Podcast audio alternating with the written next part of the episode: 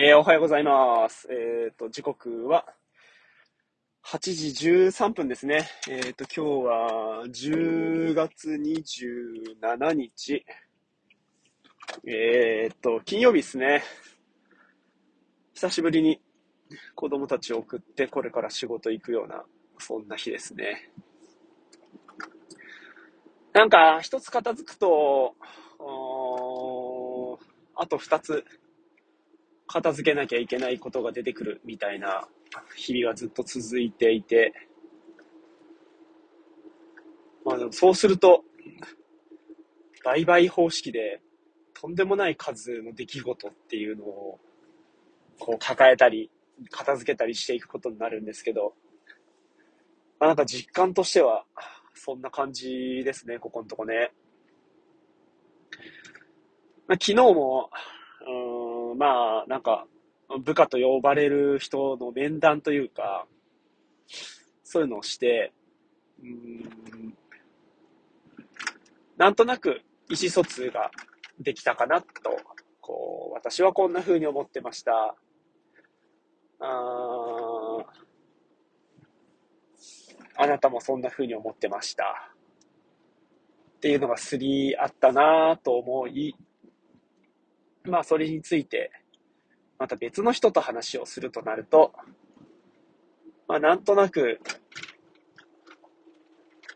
うん、その結果に思うところがあり、まあ不満というか、納得できないというか、うん、なんかそういう事案が生じ、まあこういうもんかなと思いながら、なんて言うんでしょうね。本当に、ままならないなと、いう気持ちでいっぱいですね。うーん。まあ一つは、こう、現場の声を無視して、えー、一方的にこう経営側、管理側が、えー、物事の方針を決めていくっていうのに対して、まあ、果たして本当にそれでいいのだろうかと。いうような、そういう問題提起もあるし、かたや、その、経営側、えー、っと、管理側の声みたいなのに、こう耳をかさなくなるような、あそういう組織っていうのはどうなんだろうっていうのが、まあ、対立構造というか、うん、気持ちとか、その、何をもってして行動するかっていう判断基準とか、優先順位っていうのをつける時の、まあそれも判断基準になるのかもしれないし、こう何を優先させるかっていう、うん、本当哲学だったり、そういう思想だったり、うん、何を利益にするかとかっていう部分が、なかなか相入れない感じに、まあ、なってきてるかなと。それって、本当仕方がないっていうか、うんでも経営側は、その、現場に寄り添うことはできても、降りるっていうのはやっぱ難しいんじゃないかなと思うんですよね。やっぱり同じものを違う視点から見たら、形はやっぱ違うと思うんで、本当の Q っていうのじゃない限り、やっぱり形は変わるから、それは、視点、視座が違えば見えるものも、じゃあそれをどんな風に取り扱うかっていうのも、やっぱり変わってきますよね。だそういう時に、な他者、そのなんかまあ、どこまで自分のことと思うかっていう話なのかもしれないし、文人っていうとこなのかもしれないし、ね、なんかこう、人の草履を履くとか、椅子が変わるとか、いろんな言い方しますけど、この人たちはどういうつもりで、みたいなのところに行くとまた、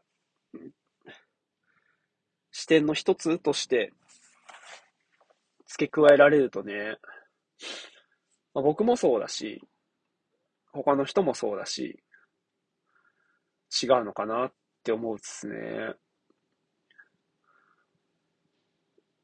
うん、本当にこの言葉って便利だし、こう、使い方によっては本当に有益っていうか、だからこそ怖さもあるっていうか、やっぱ操作したりとか、人の気持ちを動かすっていうのが、悪くっていうかなんだろうな、その自分の都合のよくも使えるし、こう全体の利益とか、何かをこう集めたりするときにも使えるし、ね、本当にこの使っている言語とか、この表現とか、で、あとはその、ボキャブラリーっていう部分でいくと、使える言葉とか知ってる言葉あとはその、同じ言葉でも、どういう意味とかを込めてその一言を発するのかとか、ね、本当30年前ぐらい、ボキャ品とか言われてね、日本人はボキャブラリーが少ないなんて言われましたけど、でも取り扱える言葉ってすごくやっぱ日本語って多くて、全然ボキャブラリーが貧困だなんてね、本当思わないですけど、どっちかっていうと、表現するっていう、まあでもそれも含めてボキャブラリーが貧困っていう話だったのかもしれないですけど、ちょっとまあ、ボキャ品しかね、言葉としてしか知らないから、物心ついて間もなくみたいな時だったんで、とかね、まあ時代背景の理解みたいなのも薄いんでわかんないですけど、うん、まあなんか、このご時世に感じてるのはやっぱ、発言するのが怖いとか、うんその、理解されているというふうに思う体験が少ないから、友人、知人、こう、隣人に対して、そういう、なんて言うんだろうな。やっぱやられたことがないことをするみたいなのも大変な部分もあるし、なんか体験っていうのが希薄なのかもしれないですね。こう身体感覚を伴って、えっ、ー、と、脳のそういう電気信号みたいな部分での、えっ、ー、と、経験とか、その回路の形成はされてるけれど、なんかこう、体を通してする体験みたいなところっていうのが、なんだろうね。まあ本当これももう昭和の考え方なのかもしれないですけど、身にならないっていうか、本に書いてあることと一緒みたいな感じ？なのかな？って。まあだからってね、その何かやらなきゃいけないみたいな部分っていうのを、なんか、何が何でもそれがなきゃダメだとは思わないですけど、何かを否定するみたいなことって、本当自分の首を絞めることにもつながると思うんで、否定したいわけじゃないけど、なんかうん、この体通して体験する、経験することの意味合いみたいなのって、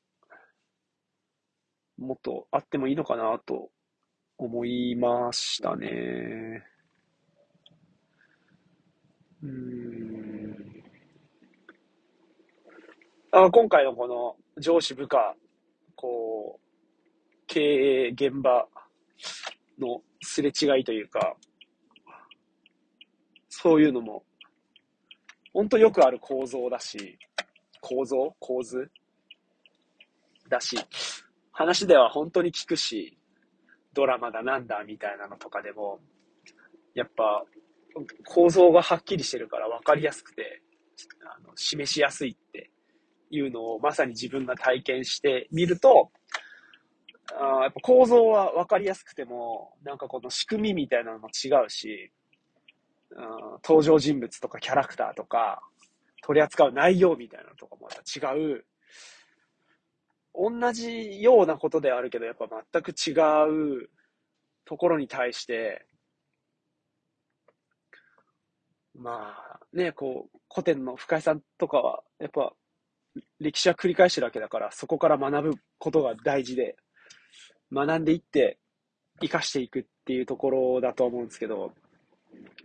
無事っすね。見てきているはずなのに、同じことを繰り返してしまっているっていうのが、それこそそれも歴史を繰り返していて、これが避けられぬ定めみたいな、そんな風にも思わなくてもいいと思うんですけど、なんかこう、抗いきれない力というか、あなんかもう少し、こう、真理に近いっていうかね、なんかある種、悟り的な部分に、お互いが達するとか、なんかそういうのが、まず必要。いや、まあだから本当、そういうことなのかもしれないですけどね。なぜ悟らないのかっていう。うん。歴史的にね、悟りっていうのが救いになるというのが分かったりとか、あ今までは人口の何パーセントみたいなところだったものと、その倍、倍にしてみたらまた違うとかっていうのがね、そういう世の中って今までなかったのかな。なんかね、苦しみが少ないとかね。うん。まあでもそういう可能性考えられるみたいなだけでも、なんか面白いのかな。あちょっとなんか全然、今みたいな話になった瞬間に、なんか気持ち変わりましたね。そうか。やっぱ、こう、固定概念っていうか、自分の枠の中の、こう、発想とかで考えてると、どうにもならんと思うけど、今までなかったことっていうのを考えると、状況が変わるっていうふうに思うと、面白いな。今までの経験の中での、こう、うまくいったこととか、なんか、達成された方法みたいなのを繰り返したら、それまでのことしかないんすもんね。ってことは、全然違う方法とか、思いもしないこととか、マジ？みたいなことを、やっぱやってみるっていうのが、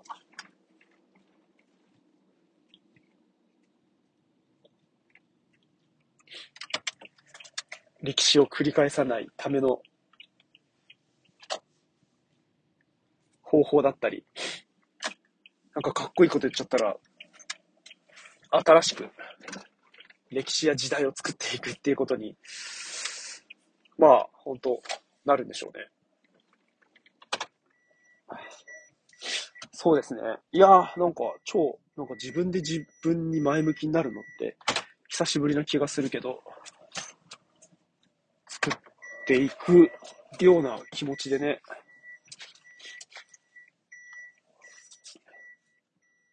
やってみよう。はい。そんなわけで、行ってきます。今日もありがとうございます。さあ、今日も頑張りましょう。ありがとうございました。